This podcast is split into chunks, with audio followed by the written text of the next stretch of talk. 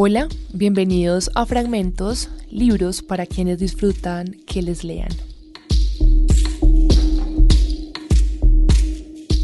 Hoy voy a leer un fragmento de un libro que causó un gran boom cuando fue publicado, una lectura imprescindible para la mayoría de mujeres feministas y también para los hombres y mujeres que quieran saber sobre sexo y sobre historias bien escritas. Este libro se llama Sexografías de la escritora Gabriela Wiener. Ella es una escritora peruana que nació en 1975 y se formó en la escuela de la prestigiosa revista Etiqueta Negra de su ciudad natal. Y ahora vive ella en Madrid.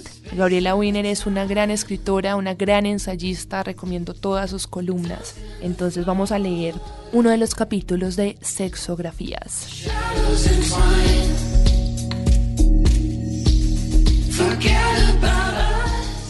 En la cárcel de tu piel, un tajo. Estoy dentro de la cárcel y me he quedado sola.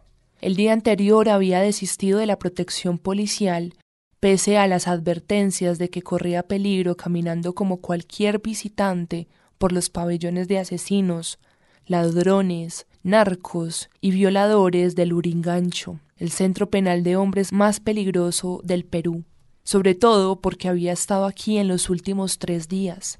Aunque no había podido alejarme de la oficina del jefe de seguridad, ya bastantes presos sabían que era reportera y que estaba dando propinas y cigarros a los que se quitaran la ropa para enseñarme sus tatuajes. Esas primeras visitas solo habían servido para que el fotógrafo captara unas impactantes imágenes de la piel pintada. Pero yo no estaba dispuesta a seguir, como querían las autoridades, el guion de uno de sus tours de prensa, después del cual uno siente que el penal está resucitando la bondad de los hombres y que incluye un almuerzo. Así que decidí venir como una mujer más que va en busca de su preso. Seguí a pie juntillas las instrucciones de siempre, falda larga, sandalias, mi documento de identidad, y me puse un gorro de lana para camuflarme. Compré una bolsa de pan y un rollo de papel higiénico para parecer más convincente. Dentro, en el pabellón 20 del Urigancho, me esperaba Calambrito, un preso muy joven que había prometido guiarme por el infierno. Pero yo no tenía la menor idea de cómo llegar a él sin que me reconocieran, ni quería, por discreción, usar a los llamadores, esos personajes que te ubican al preso por unas monedas. Solo la fortuna me puso al lado de una chica en la cola, alguien que también iba al pabellón 20 a ver a su marido. A su lado logré sortear cada una de las revisiones sin que nadie se percatara de mi presencia.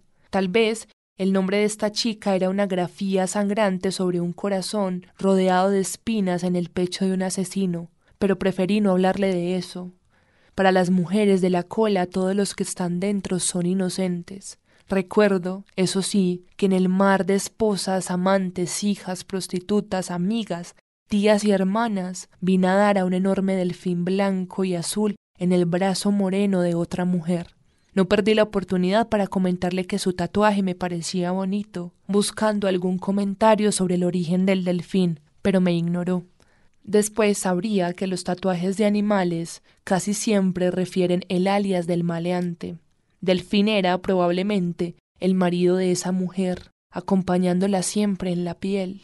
La señora que estaba detrás de mí, cuyo hijo llevaba ciento veinticinco días en la cárcel, reaccionó al oírme preguntar por el delfín.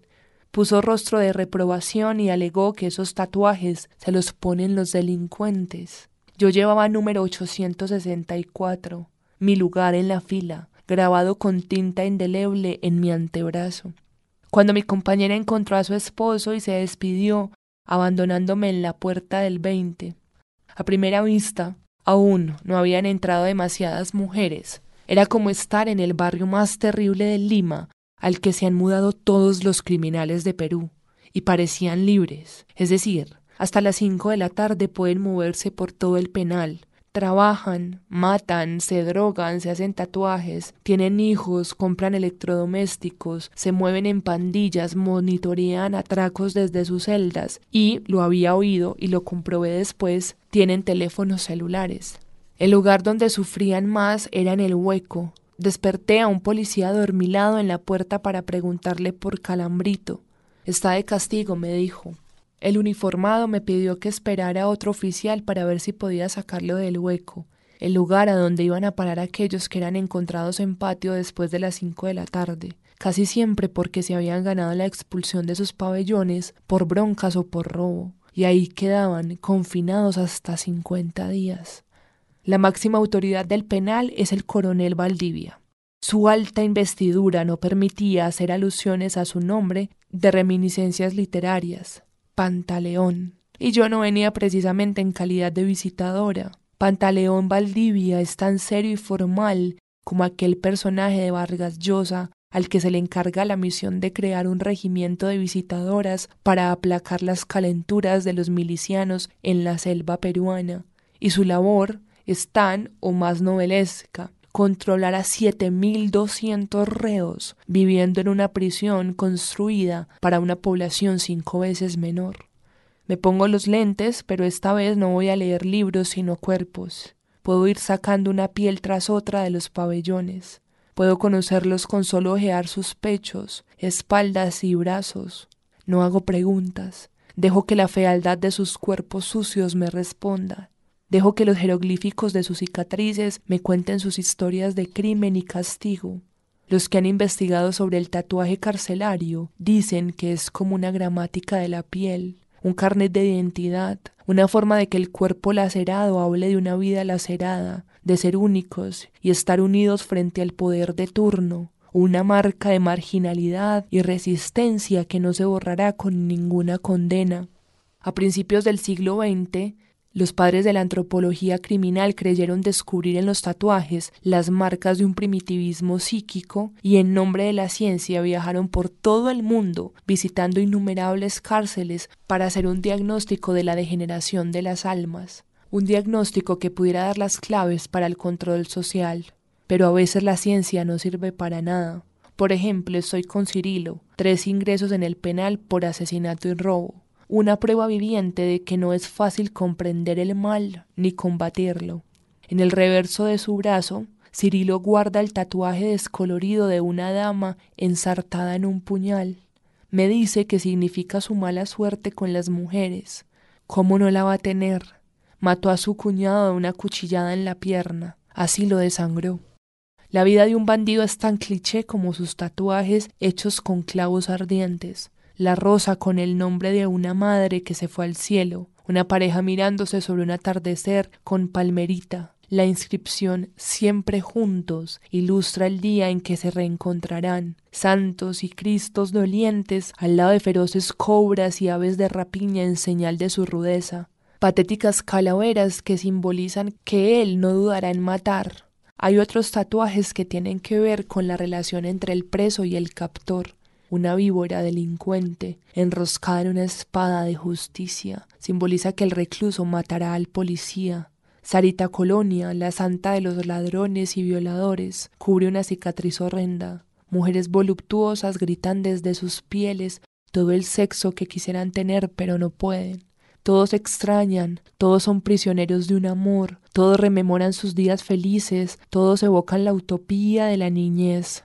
Luego la película se oscurece y se ven volcándose al alcohol, las drogas y la delincuencia. Sus marcas en la piel hablan de tiempos mejores, de una madre con los brazos abiertos y una novia que los espera.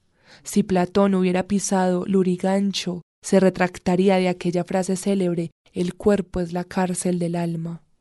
Este cuerpo tatuado es un vehículo para la fuga, pero ahora están solos. La maldita soledad tiene la culpa de todo la soledad y esa mujer traidora que ya no viene a visitarlos, solo sus tatuajes los acompañan, son eternos como Dios. Así que este es el hueco, un callejón tenebroso, húmedo y sin salida, compuesto por celdas en hilera y cerradas con pesados candados. La penumbra solo me deja ver las manos de los castigados aleteando a través de los barrotes. Afuera, los convictos reciben sus visitas. Hay abrazos y ya se escucha algo de música a lo lejos, pero hasta aquí no llega la fiesta. Calambrito, acabo de gritar. Acá estoy, responden a coro. Todos son Calambrito. ¿Quién lo busca? responde una voz. Entonces vuelvo a gritar mi nombre. Alguien me dice que vaya por cierto policía que es el amo de este calabozo. Me cuesta cinco soles soltar a mi preso del castigo y me obliga a dejar mi DNI en garantía. Abre por fin la celda y ahí está él, mi falso novio. Pensé que ya no venías, me dice, y me saluda con un beso. Caminamos abrazados por el jirón de la Unión, homónimo del carcelario del otro, para dar más naturalidad a nuestro paseo. Hay que esquivar los escupitajos y sujetarse bien la falda, porque los presos tienen la costumbre de pisarlas para que se caigan. Calambrito es delgado y tiene cara de niño salvaje. Lleva el tatuaje de un unicornio en un brazo. A veces le dan convulsiones, por eso lo llaman así, calambrito. El recorrido empieza en el pabellón 10, donde están los miembros de bandas como los destructores o los elegantes, y una serie de forajidos que hacen de este el peor de los pabellones. Allí dormía Calambrito antes de irse al hueco. Reconozco que la fama del lugar me intimida.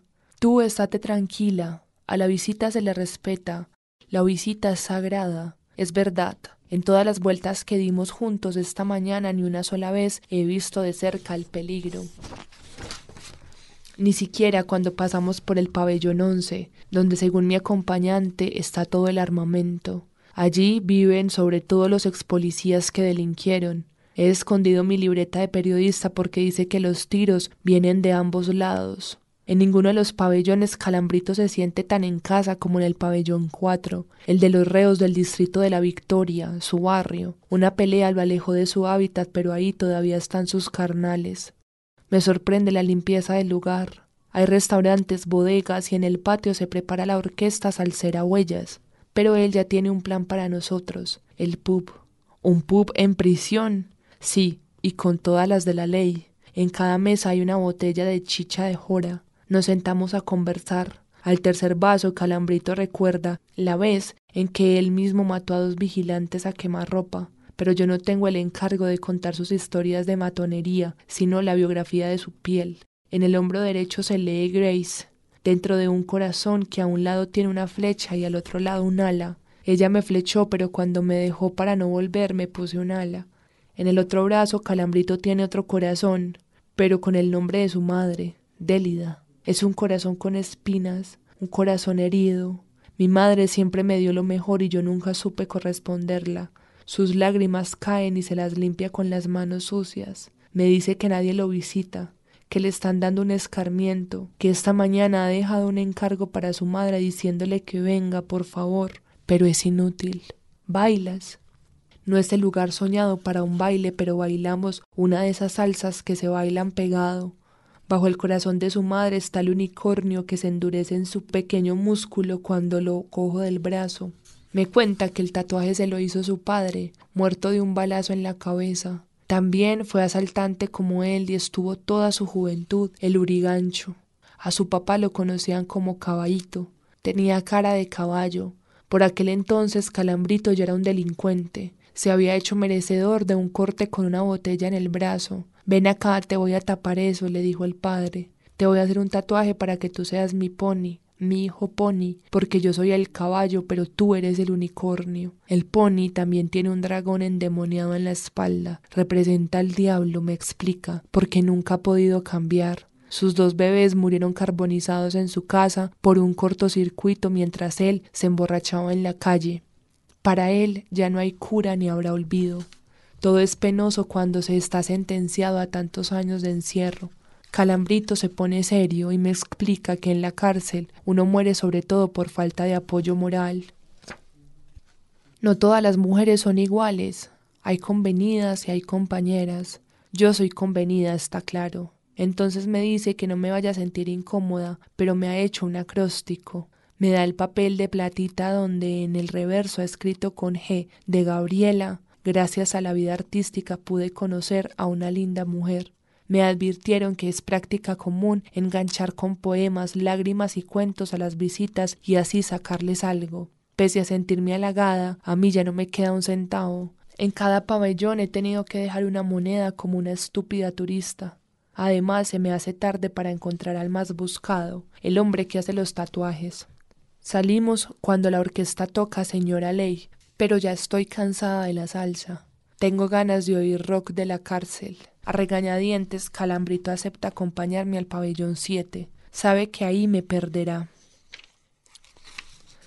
A este lugar se le conoce como el Sheraton, el cinco estrellas del Urigancho, donde según las malas lenguas una cerveza en lata cuesta 15 soles. Aquí hay gringos, africanos, israelíes y chinos que han ocupado las primeras planas de los periódicos. Bienvenida al pabellón de la mafia, me advierte Calambrito. Se refiere a los burros traficantes, esos que cayeron por mover droga y probablemente todavía la administran. Su cárcel cuenta con pantalla gigante, un gimnasio ultra equipado y una mesa de billar. Allí, rodeado de extranjeros, descubro a José Ricci, el tatuador. Aunque él vive en el pabellón 5, pasa el día en el 7, el de los pitucos, sus clientes. El tatuador es alto y su cuerpo es producto del ejercicio diario y una alimentación nada carcelaria, y sobre todo parece honesto o lo finge muy bien. Es todo lo contrario a Calambrito, desnutrido, enfermizo y vividor. Antes de que pueda presentarlo, Richie me dice que mi pareja no puede entrar a su pabellón, así que me despido de mi ya viejo amigo que antes de irse me exige un sol más. Quedo en verlo en un par de horas en el hueco y le veo alejarse con lo que queda de la chicha de Jora escondido en una bolsa negra. El tatuador me guía hasta su celda, se parece a la habitación de un chico soltero de clase media, solo que entre barrotes, muebles negros, pósters en las paredes, televisor y DVD. Ya se ha comido cinco años de prisión desde el día en que le encontraron una loseta repleta de cocaína en el asiento delantero de su Volkswagen, cortesía de la banda de los africanos a los que les hacía de taxi. Hasta ahora Richie niega su culpabilidad y dice que cayó por ingenuo, pero está seguro de que su mala suerte tiene que ver con algo más. Durante el gobierno de Fujimori, me cuenta, la captura de la banda de los africanos fue el caballito de batalla de la supuesta lucha del gobierno contra el narcotráfico. El gerente de la fábrica de los Zetas ordenó que no saliera ninguno en libertad. El gerente era Montesinos, me dice Richie, el oscuro asesor de inteligencia de Fujimori y su cómplice en los escándalos de corrupción de los últimos años de su gobierno. El día que asumió que el penal sería su nueva residencia por tiempo indefinido, Richie se tatuó en uno de sus bíceps una gárgola con cara de demonio cuyas piernas aprietan un cable de alta tensión, Debajo de la gárgola se lee No drugs, para que nunca más le pase. Yo ahora atravieso el infierno sin quemarme, me recita. Hoy Richie es el ejemplo del preso zanahoria. Ha estudiado meses en la Biblia la palabra amor, hace ejercicio, come frutas, verduras, no baja más al jirón de la unión y tiene mujeres que lo visitan y se enamoran de él. En el colmo de la buena conducta es el primer tatuador del penal que llega a delegado de salud, lo que lo obliga a tatuar en condiciones de limpieza casi quirúrgicas. El riesgo de contagio del SIDA por agujas de tatuajes es muy alto en las cárceles. Richie se dio cuenta de que ofrecer tatuajes sin muerte era una manera de sentirse útil, de expresar su vena artística y de ganarse unas monedas. Me enseña una máquina casera, hecha precariamente con un motor de radio y la punta de un lapicero. Sin embargo, la inspiración, los diseños, los saca de revistas como Tatú. La idea es que parezca que los presos se los hicieron en otra parte, no en la cárcel. Cuando habla de su estética se pone muy serio. Si hace un dibujo es porque va con el carácter del cliente o porque es artístico. Nunca haría corazones con el nombre de Dios y de mi madre. Se declara un crítico feroz del tatuaje canero, aquel que mancha el cuerpo de calambrito. Nunca, jamás. Después se arrepentirán. No querrán siempre ser expresidiarios. Ya es tarde y salimos a dar un paseo por el pabellón 7 en busca de sus amigos. En el patio me tropiezo con el famoso Arnie, modelo israelí que cayó preso por posesión de cocaína. Me sonríe como si estuviera en la pasarela. Mi guía, el esteta, me cuenta que hace unos días le tatuó a Arnie en el brazo una estrella de David. Ahora subimos al cuarto de dos presos austriacos. Uno de ellos se parece a uno de los cantantes de New Kids on the Block. El otro es un pelucón. Tiene colgado un póster del héroe de Terminator para que les inspire sus mañanas de pesas. Los tatuajes de sus brazos los hizo el gurú del tatú mundial, Klaus Furam. Eso dicen ellos, y admito que son impresionantes. Bribón, leo en la barriga de uno, y en la pierna un mensaje que resume su estilo de vida. Sin dolor no hay juego. Pero el juego se acabó. Van a dar las cinco de la tarde, la hora límite para escapar. Sí, yo sí puedo escapar de aquí y debo buscar a Calambrito para recuperar mi documento. Richie, el tatuador estrella, solo me acompaña hasta la entrada del jirón de la Unión. Se tiene prohibido a sí mismo andar por ese sitio contaminante. Saca una propina y se dirige a un hombre. Oye, camina rico, acompáñala hasta el veinte. Camina rico es una criatura sin edad que camina rarísimo, se desliza balanceando las caderas como si bailara. A su lado cruzo la pampa donde todos se despiden. Pocas veces he visto caras tan agresivas junto a caras tan tristes. Eso me pasa por confiar en la palabra de un asesino. El policía no quiere devolverme mis documentos y no tengo un centavo para acelerar los trámites. Vuelvo al pabellón cuatro, siempre con Camina Rico, pero ahí tampoco está. Veo una cara conocida. ¿Has visto a Calambrito? Sí, lo vi hace rato, estaba con su mamá. ¿Con su mamá? Vuelvo al 20 para rogarle al policía que me devuelva mi documento porque van a cerrar las puertas. Finalmente acepta. Antes apunta el nombre del castigado por el que pagué cinco soles, como para que yo vea cómo firma su sentencia de muerte. Pienso que ojalá no lo hayan cogido y que esté borracho, feliz y escondido en algún hueco, menos duro con su mamá, aunque al volver se enfrentará otra vez al castigo y con más crudeza. Esas escapadas se pagan con sangre. Camino hasta la puerta del penal y soy descubierta por la policía. Es el mayor Belis, quien una vez más intenta maquillar el desolador panorama dándome una luz de esperanza. En unos días es su cumpleaños y para tan magna fecha amnistiará a la gente del hueco. Más allá, doy con mi coronel Pantaleón Valdivia, que me reconoce. Al fin me atrevo a preguntarle si ha leído la novela de Vargas Llosa. Me dice que solo una parte, pero que puede dar fe de que todo lo que cuenta el novelista es verdad. Él mismo lo vio cuando lo mandaron a la selva. Me despido. Adiós a la maldad, adiós a la ley, Vuelvo a ser parte del batallón de mujeres que regresan solas a sus casas, de estas visitadoras del corazón que extienden sus brazos hacia unos niños que a cambio de una propina borran con alcohol y algodón ese número tatuado con tinta indeleble, el estigma, la vergonzosa marca probatoria de su historia con un proscrito. No dejaré que me lo borren.